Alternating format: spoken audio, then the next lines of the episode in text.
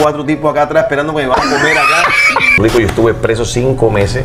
Entonces te podés imaginar que yo qué hago aquí, si yo es que yo no he hecho nada, yo no he hecho nada. Ahora después de que pasó la tormenta, yo le digo, Dios mío, ya sé para qué estuve Ya ha sido el primer invitado internacional de Desde Cero, ¿ah? Muchas gracias. ¿Cuánto vale cero? Depende de donde lo pongas. Cero es el inicio de todo. Y a todos alguna vez nos tocó comenzar desde cero. Yo he tenido cuatro de ceros. Cuatro de ceros. El primer de cero que yo tuve fue bueno, cuando me tocó en el último, en el último semestre de mi carrera. eh, mi familia entró en una crisis económica, entonces ¿Sí? ya no podían pagarme el último semestre, que es el último año de carrera, y me tocó por mí mismo vender mis libros, vender cosas, hacer consultas médicas en, en- en droguerías, donde me las pagaban. Así pude pagar mi último semestre y, y, bueno, empezar a ejercer. Uno ve tus redes sociales y tú dices, mira, que él siempre le va de pinga, siempre le va bien, pero entonces tuvieron esa caída que la decisión la tuviste que tomar tú de continuar con, con tus proyectos. Bueno, ya tú, ya tú, tú eres padre de familia, de pronto eso lo ayuda a uno, ¿no?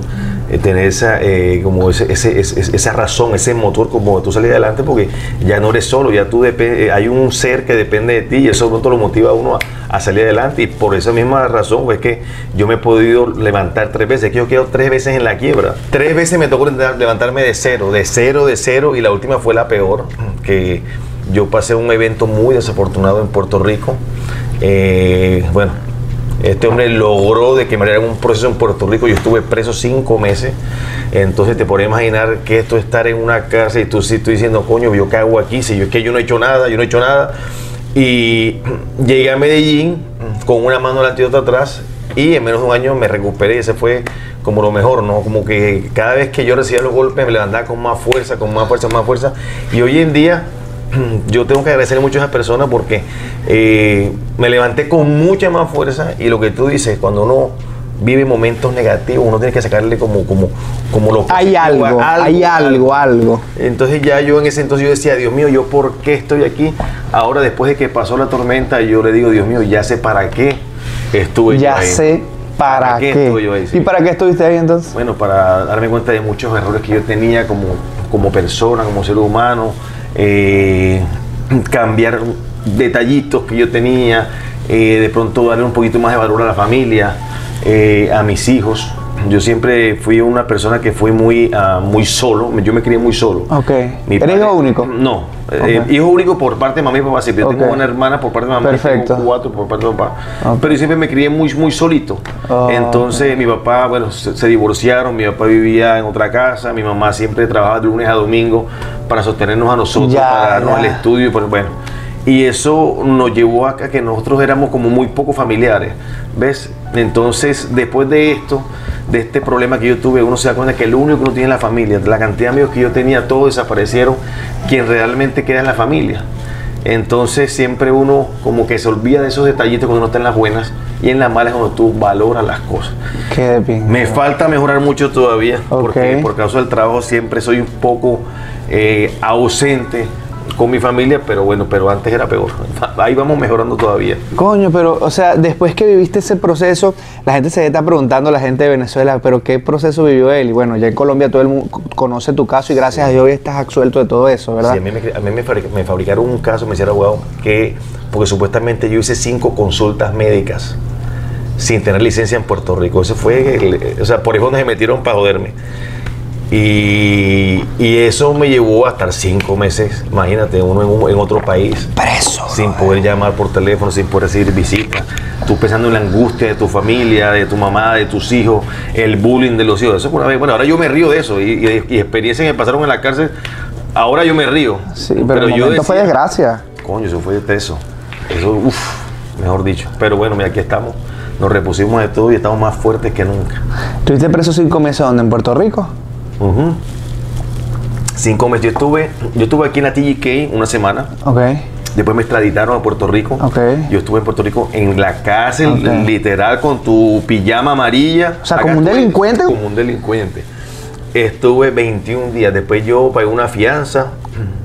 Bueno, me dio una cantidad de gastos que me tocó asumir en Puerto Rico. Duré cinco meses viviendo en casa por casa, hasta que afronté mi, sui- mi, mi juicio. No, eso, eso estaban, lo- los cargos estaban pegados con saliva, no tenían ningún sustento, no tenían nada, o sea, ganas de, de- de- de joderme. Escrito con lápiz. No, eso no tenía nada, eso no tenía nada.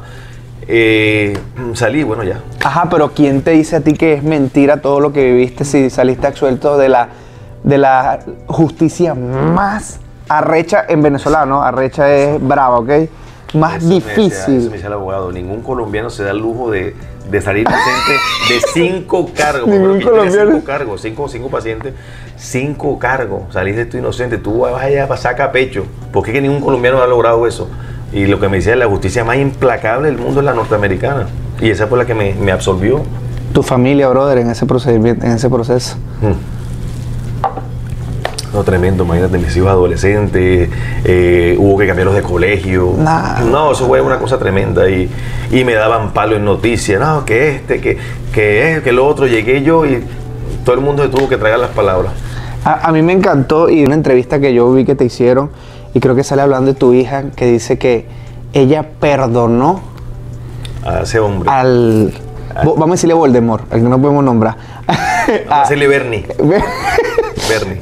Ella perdonó a Bernie porque su mamá la enseñó siempre que hay que perdonar.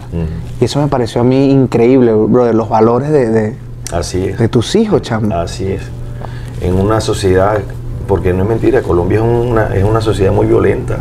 Eh, otro tipo, otro tipo que tenga el corazón malo, manda hacerle algo a ese señor, ¿cierto? Nosotros, no, nosotros, ya nosotros nos reímos, nosotros lo perdonamos, eh, yo me río, yo a veces le echo broma por, por las redes, porque ¿qué? En mi corazón no existe, no existe ese sentimiento, ni de rencor, ni de odio, ni de envidia. Yo vivo, y si tú me sigues en mis redes sociales, yo soy lo más descomplicado. Sí, sí, yo Yo vivo riéndome a toda hora, mis pacientes. No. En mi corazón solo existe el amor y la felicidad. Y hoy en día Dios me tiene acá.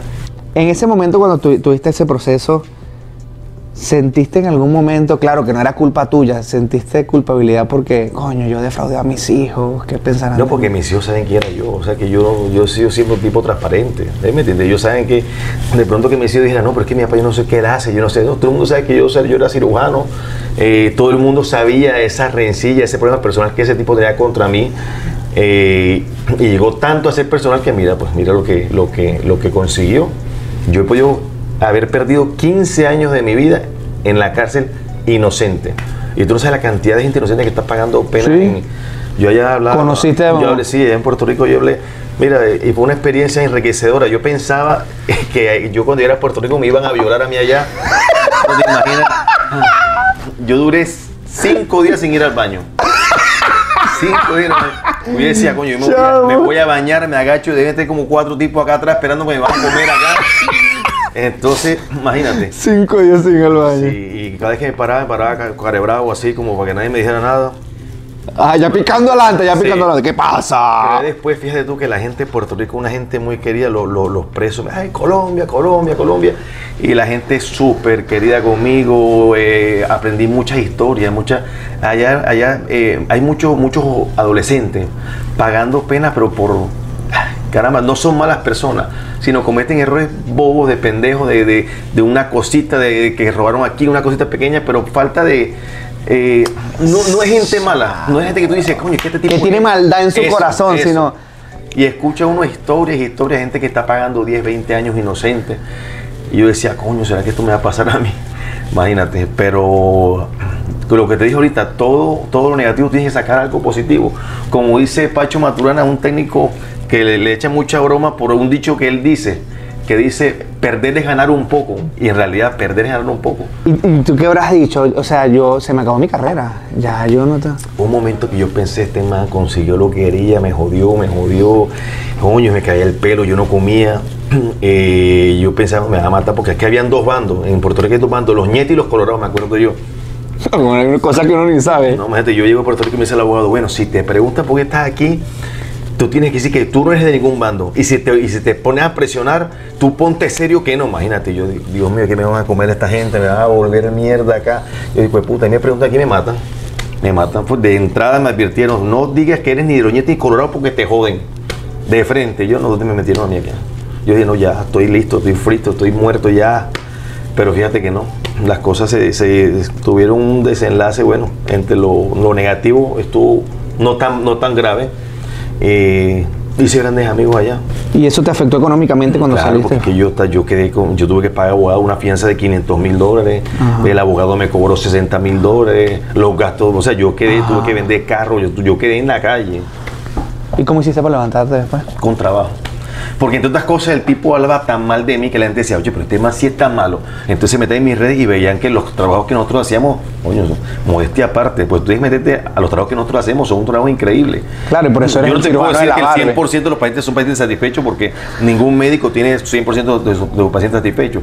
Pero yo te puedo decir que un 90% son pacientes satisfechos y son casos bastante, bastante eh, que tú lo ves y dices, coño, pues esto es, sí, es, sí es cierto. A veces me dicen, esa no es la misma paciente, le hizo Photoshop.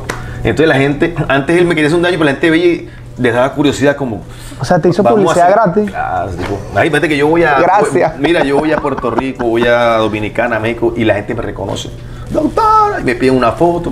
¿Cuánto yo había pensado en mi vida que yo iba a ser famoso? Nunca. Ah, pero tú querías ser actor. Yo quería ser actor. ¿Y ¿Qué pasó ahí? Actor no, pero es que no. Me han contratado para comerciales, me han contratado ¿En para serio? videos, para videos musicales, sí. Y yo he yo, yo opero mucha gente famosa en, en Colombia, entonces eso también me ayudó bastante. Ahora le doy gracias, entre otras cosas, muchas gracias porque antes me hizo fue un favor. ¿Qué te hizo no Y- tirar la toalla? mi familia, mis hijos. Yo creo que si yo hubiese estado solo, yo me hubiese suicidado en la cárcel. Eso es eso. Tú estar en una cárcel, mí me tocó solo. Mira, la cárcel era como de aquí hasta donde está Daniel. Era un callejón, era un callejón. Era, era un callejón. Mi cama era un- una espuma así. De día no dormía porque entre los dos, entre los dos bandos se gritaban todo el tiempo. Por eso estábamos castigados el pabellón. Entonces no había televisión, no se podía salir solamente para bañarse y yo no salía en cinco días. Eh, de noche, mi habitación, que mi habitación, mi celda daba para. ¿Habitación es La costumbre, la celda daba para un jardín y entonces de noche se metían las cucarachas. Entonces yo ni podía dormir de día ni de noche. Entonces yo de día me sentaba en el comedor que era de cemento y ahí me ponía para tratar de descansar. Entonces cualquiera se pega un tiro ahí. O sea, y tú diciendo, coño, yo estoy pasando por esto cuando yo estudié toda mi vida para ser un profesional, para ser una persona de bien, estar yo aquí metido como un delincuente, como si hubiese asesinado a quien. Tiene que tener mucha fuerza de voluntad. Y ese reencuentro con tu hijo, con tus Uf. hijos, brother. Eso fue tremendo. Después de cinco meses, eso hubo lágrimas, mi hijo llorando. Eso está en un video, por ejemplo, un programa que me hicieron. Duro, duro. Pero creo que eso también le sirvió a ellos, porque mis hijos son muy maduros, mi hija, mi hijo son, son muy maduros y, y como te digo, de cada cosa negativa algo positivo sale. Y hoy en día le doy gracias a ese Señor porque después de tantas lágrimas que derramé, hoy en día las lágrimas que fueron de, de tristeza ya son de felicidad. Nadie se puede rendir, nadie. O sea, el- el- el- los límites se los pone uno mismo. Si tú quieres salir adelante, tú sales como sea. Nada te detiene. Retroceder nunca, rendirse jamás. Arpa, hermano, de Colombia, brother. Gracias, primer invitado internacional. Gracias por tu Gracias tiempo, por hermano. ti, hermano. Dios te bendiga. El mayor miedo era ver a mis hijos eh, sufrir. Eso era el miedo mío. Porque cuando uno está solo, allí venga. Pero cuando, cuando hay terceras personas que dependen de ti, eso es lo que uno lo, lo mata. Yo que he trabajado Uber y construcción, asusta tener un accidente porque día que no trabajas por ir al médico, no cobro. No es así, Juan. Recuerda ¿No? que yo como asesora de seguros te puedo garantizar que un seguro suplementario te puede generar Oye. ingresos cuando no puedes trabajar por estar accidentado o lesionado. Y lo mejor de todo que te va a cubrir dentro o fuera de los Estados Unidos. Por eso es que eres parte de esto, Lima. Para seguros suplementarios de salud, comunícate con ella. Que me sonó la empresa.